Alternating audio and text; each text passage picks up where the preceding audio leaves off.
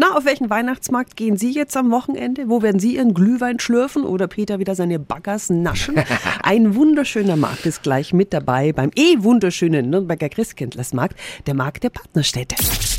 365 Dinge, die Sie in Franken erleben müssen. Und wir stellen Ihnen jetzt wieder eine Bude vor. Kalachristougina. Mhm, das war griechisch, heißt Frohe Weihnachten und das ist Aphalassios aus Nürnbergs Partnerstadt Kavala. Was gibt's bei euch Leckeres am Stand? Bergtee und Olivenöl.